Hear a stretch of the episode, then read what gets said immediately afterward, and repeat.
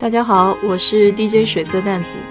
今天呢，我想给大家说一说我个人的经历。我做过一段时间，嗯，相亲网站的活动策划吧。我大概做了有个四五期的线下活动。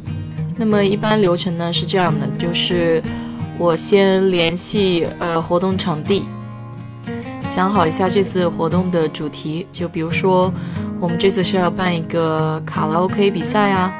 啊，还是说我们这次是针对这个 speed dating，呃，或者也可以搞一个，就是说大家在一起轻松愉悦一点的下午茶活动。根据你的主题不一样呢，所需要的场地也会不一样。联系好场地以后，定下日期，然后就可以联系这个网站的负责人，那么他就可以开始做这个活动策划的网上宣传部分，也就是文案的那一部分。嗯，他把文案做好了以后，就可以在网站上开始做宣传。这个相亲网站在北美的话还算是比较大吧，就唯一一点的缺点我不是很喜欢的，就是说如果你不付费不付费的话，你是没有办法就是联系到对方，呃，就基本上想要靠这个免费的水钻去联系人的话，还是不太够的。所以像北美。北美本地还有一些就是老美自己搞的网站，那么是全免费的，但是唯一的不好处就是说你自己可能需要筛选一下这个背景，因为在网站上写的这些信息的话，也不见得是真的。好了，回到我们说的活动策划吧。那么网站上做宣传以外的话，我还会把这个做成软文，嗯，发发到各个大的微信朋友圈里。还有一些在北美本地的华人网站上，华人论坛，就是最大面积的扩大你的这个嗯可能被看到的这个可能性吧。一般的情况下呢，是做这个 speed dating 来的人数是相对比较多的，相对于其他的主题来说。那 speed dating 因为是做这个相亲节目嘛，所以所以这种活动的话，目的性比较明确一些。那么大家也都是抱着抱着比较。来来交朋友的这个目的，所以一般 speed dating 来的人数是最多的。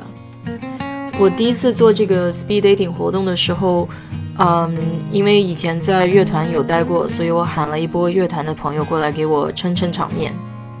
这期节目做下来以后，其实效果还相当不错，因为有现场的音乐衬托了以后，就大家会在相对轻松的环境里面进行交谈。本身 speed dating。对于人来说的话，就是在一个短时间内，啊，说很多很多的话，其实压力也挺大。我个人呢，其实是不太喜欢 speed dating 这种模式的，啊，因为我觉得在短短几分钟之内就是比较仓促吧。我更喜欢比较轻松愉悦的环境里，然后慢慢认识，以做朋友相识开始。我们这个地区来报名的朋友的话，就是年龄会稍微偏长一些。啊，那么一般我看见的大部分会在二十八岁往上走一些吧。本身你想在国外念完书，呃，其实有很多人在国内已经有本科学位啊、硕士学位啊，然后再在这里念个博士啊、硕士什么的，那基本上出来以后年纪也都不小了嘛。如果在美国比较偏远一些的这个地区的话，想要遇见中国人，那又比较少一些。如果你的择偶范围就在中国人或者华人。啊，范围之内的话，这样的话就会，嗯，时间会长一些。就也许有可能在某一个特定时间段里面都没有办法遇到合适的人，因为你想，中国那么大的一个区域，啊，在茫茫人海中，你想遇见一个心仪的人，还是挺难的。那么到了北美的话，再把这个缩小到千分之一，就是更难的一个事情了。每一次活动也比较有意思，有些时候这个活动来的男孩子多一些，那女孩子少一些。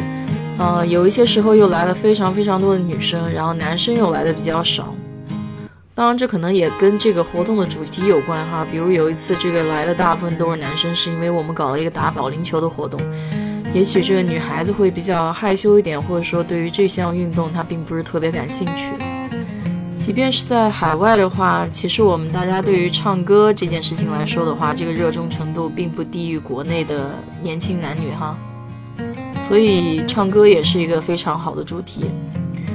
我做这个活动策划，我觉得最具有挑战性的就是，当你这个人数完全不太平均的时候，怎么协调这个气氛？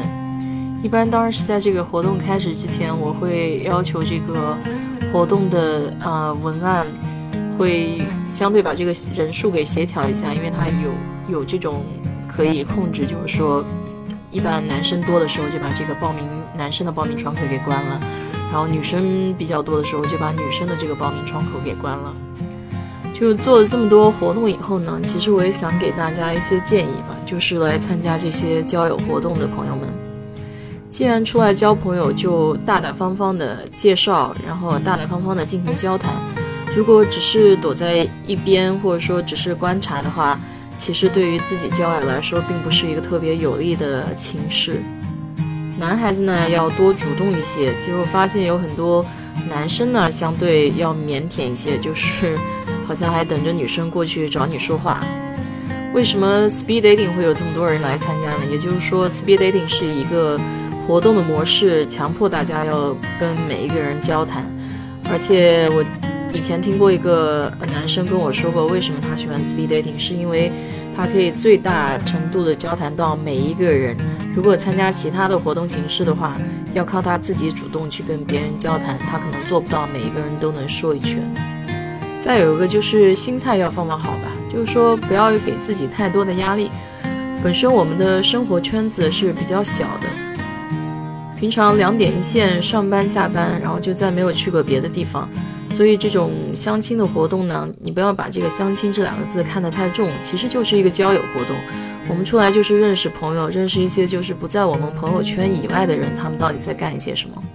如果有眼缘或者聊得来的话，那就可以约第二次，嗯，出来吃个饭呀，喝个下午茶什么的。因为都在北美这里生活嘛，所以我相信也有很多的共同话题可以讨论。毕竟经历有一部分还是比较类似的。对于我自己而言的话，我是对活动策划这个事情本身比较感兴趣。再一个就是我喜欢交朋友，然后通过这个活动的话，我也觉得能够帮助到别人，啊，相当于就是扩大自己的交友圈的同时，又能够帮助到别人去认识更多的人，啊，对我来说还是相对比较有意义的。今天的节目就说到这儿吧。如果大家有，各种跟活动策划有关，或者说对这个北美交友有兴趣的朋友，请在我的留言区给我评论，谢谢大家。